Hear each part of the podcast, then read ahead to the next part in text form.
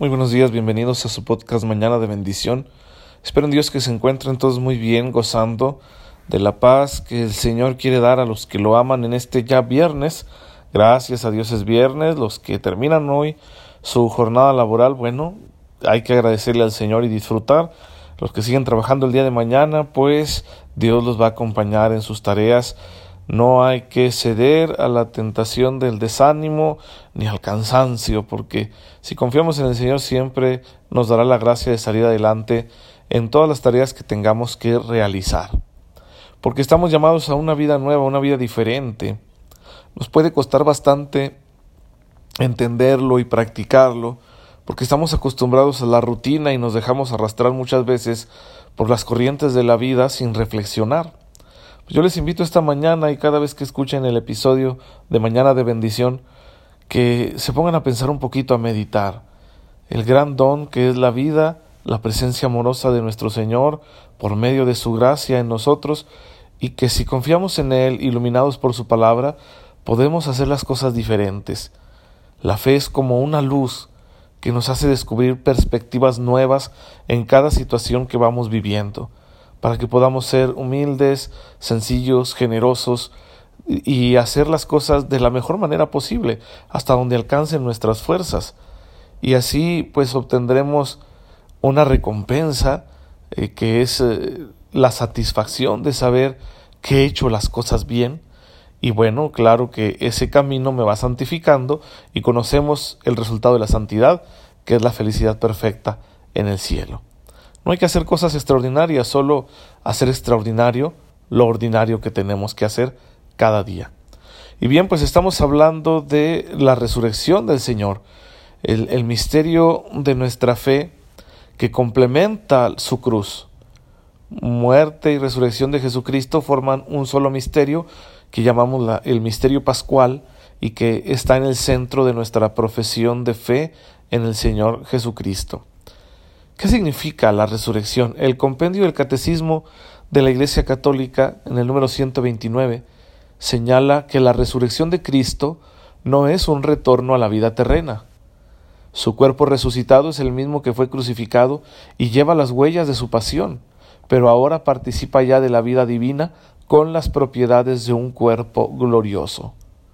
Es decir, lo que Jesús experimenta no es una resucitación, no es como si le hubieran hecho un RCP, una resucitación cardiopulmonar, y vuelve a esta misma vida, vida mortal, intraterrena, limitada y dolorosa, ¿no?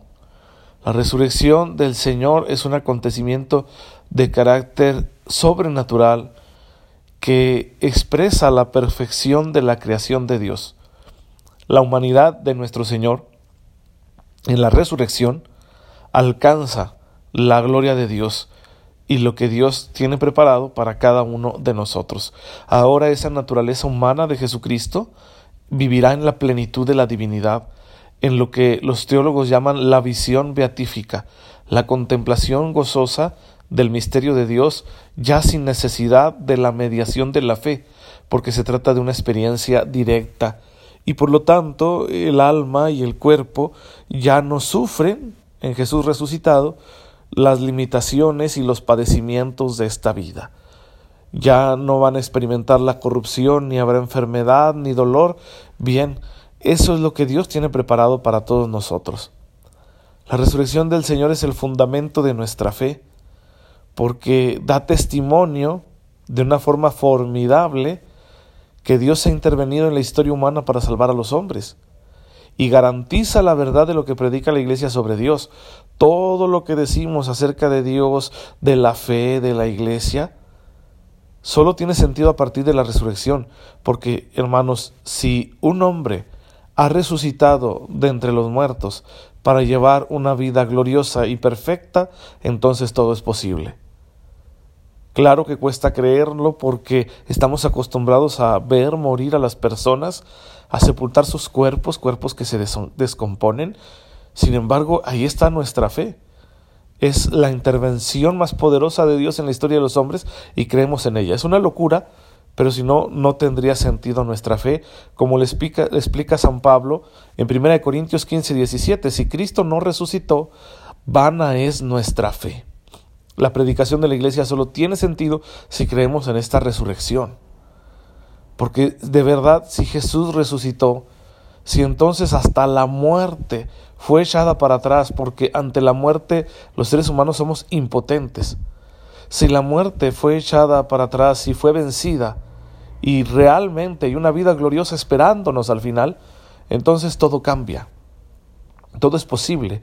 El amor puede triunfar sobre el odio, el bien puede triunfar sobre el mal, porque en la resurrección la vida triunfa sobre la muerte.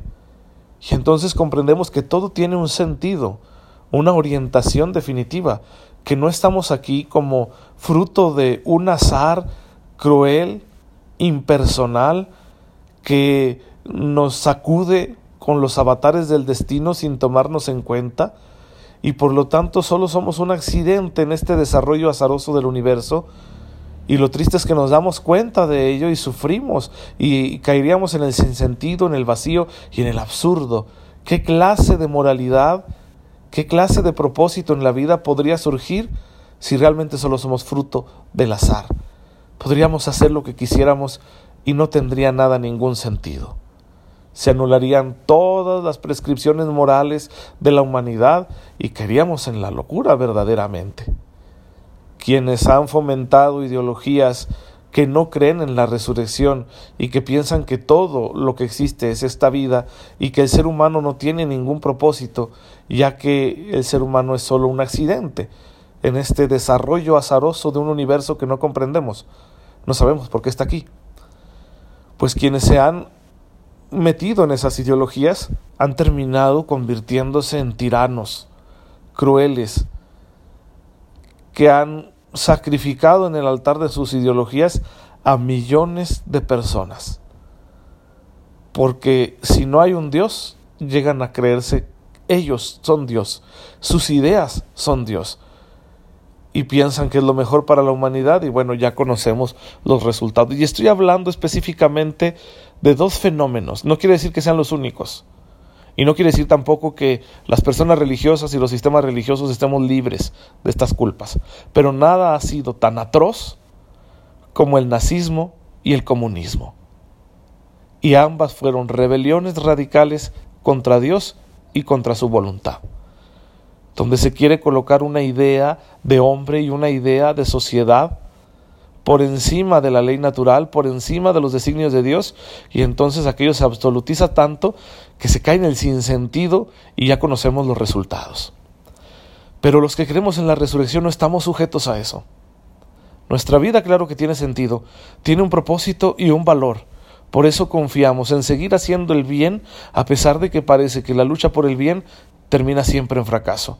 De alguna manera la cruz de Cristo pudo haberse apreciado así, como un fracaso, sin embargo, sabemos que es una victoria, porque luego después de esa entrega amorosa viene el poder de Dios manifestado en la resurrección. Entonces nuestra fe no es vana. Los apóstoles no pudieron engañarse o inventar este hecho.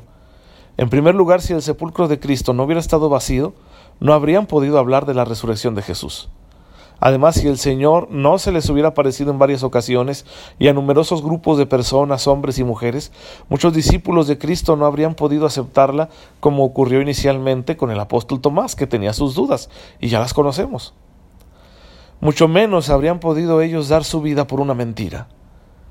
Eran gente sencilla, bañados en una religiosidad ya muy determinada, y vemos en los evangelios los relatos de cómo les costaba a ellos entender el proyecto de Jesús. Ellos creían que las cosas iban a resultar diferentes. No sentían que el propósito mesiánico de Jesús fuera ese de morir en la cruz despreciado y menos entendían lo de la resurrección porque ni siquiera era una fe arraigada en la totalidad de los judíos. No todos los judíos creían en una posible resurrección de los muertos. Bien, pues entonces eh, sería muy difícil que estas personas sencillas hubieran construido un entramado de mentiras para hablar de un hecho milagroso que no sucedió y que luego hubiera tenido tanto éxito, sobre todo porque se construyó inmediatamente después de los hechos referidos, inmediatamente después de la muerte de Jesús. Bien, nosotros creemos que no se trata de una mentira. Nuestra fe es aceptar el testimonio de los apóstoles en que han hablado con la verdad y Jesús está vivo. Si no resucitó, dice San Pablo en Primera de Corintios, somos convictos de ser falsos testigos de Dios porque hemos atestiguado contra Dios que resucitó a Cristo, a quien realmente no resucitó. Lo dice Pablo hablando de forma paradójica si es que la resurrección no fuera cierta. Cuando los judíos quisieron silenciar la predicación del Evangelio, Pablo, Pedro les respondió, hay que obedecer a Dios antes que a los hombres. El Dios de nuestros padres resucitó a Jesús, a quien ustedes dieron muerte clavándolo en un madero. Y nosotros somos testigos de estas cosas. Se trata de un evento histórico verificado y atestiguado mediante signos y testimonios. La resurrección de Cristo es un acontecimiento trascendente porque sobrepasa la historia como misterio de la fe en cuanto implica la entrada de la humanidad de Cristo en la gloria de Dios. Por este motivo Jesús resucitado, aunque sigue poseyendo una identidad físico-corpórea, no está sometido a las leyes físicas terrenas y se sujeta a ellas solo en cuanto lo desea. Dice el compendio en el número 129 que Jesús resucitado es soberanamente libre de aparecer a sus discípulos donde quiere y bajo diversas apariencias. Ya nuestras limitaciones materiales, físicas, han terminado, no, no entran ya en un cuerpo resucitado porque esas limitaciones solo existen hasta la muerte. Por eso Jesús en ocasiones aparece como comiendo, por eso puede mostrar las llagas, sí, y, pero sin embargo no necesita abrir una puerta, porque cuando sus discípulos están reunidos a puerta cerrada, Él se aparece ahí en medio de ellos sin necesidad de tocar y que le abran. Es la experiencia de una vida, de una forma de vida completamente nueva, pero que sin embargo uno posee su propia identidad. No es otro el que ha resucitado, es el mismo solo que su cuerpo, su alma, tienen ahora una configuración distinta, porque están en la gloria de Dios. Han sido perfeccionados, han alcanzado la cúspide de la creación. La resurrección de Cristo, hermanos, es un misterio de salvación. Muestra la bondad y el amor de Dios que recompensa la humillación de su Hijo y que emplea su omnipotencia para llenar de vida su humanidad. Jesús resucitado posee en su humanidad la plenitud de vida divina para comunicarla a los hombres. La humanidad gloriosa de Jesucristo es ahora el vehículo por medio del cual nosotros accedemos al Padre. Y será también lo que nosotros alcancemos un día cuando se culmine nuestra fe y podamos entrar en el reino de los cielos. Yo recuerdo que hay un, texto que leí sobre el padre Emiliano Tardif, un sacerdote lleno de dones, gran promotor de la renovación carismática en el mundo entero, y que obviamente pues le llamaban a muchas partes a predicar, evangelizar y a sanar. Y un día le entrevistaron y le preguntaba el entrevistador que pues él había conocido seguramente mucha gente importante en todos sus viajes evangelizadores. Y le pregunta el entrevistador, Padre, díganos, ¿quién es el más importante que usted ha conocido? Y el padre Tardif, con la inocencia, el candor que le caracterizaba, dice, pues obviamente Jesús. Y el entrevistador le respondió, no, padre, pero alguien, alguien vivo. Y el padre le respondió, Jesús está vivo. Y nuestro hermano Pepe Prado, otro gran evangelizador laico de aquí de México, le hizo un libro recogiendo los testimonios del Padre Emiliano, que se llama así, Jesús está vivo. Realmente Él está vivo y está aquí. Y puedes tú estar con Él de muchas maneras, especialmente en la Eucaristía. Así que, hermanos, confiemos en la resurrección para resucitar también nosotros a una vida nueva. Esa es nuestra esperanza. Si no creyéramos esto, hermanos, ¿qué podemos ofrecerle a la humanidad que se encuentra perdida en la oscuridad del pecado y del egoísmo? ¿Qué sentido podría tener la vida? Todo tiene un sentido si Jesús ha resucitado. Señor, te bendecimos por este gran misterio de fe, porque con tu omnipotencia has hecho resucitar a tu Hijo Jesucristo, Verbo encarnado. Concédenos reconocer este misterio por la fe y experimentarlo por los sacramentos, para que un día seamos capaces también de participarlo plenamente en el cielo. Tú que vives y reinas por los siglos de los siglos. Amén. El Señor esté con ustedes. La bendición de Dios Todopoderoso, Padre, Hijo y Espíritu Santo, descienda sobre ustedes y les acompañe siempre. Nos vemos mañana, si Dios lo permite. Gracias por dejarme llegar a sus oídos y a sus corazones.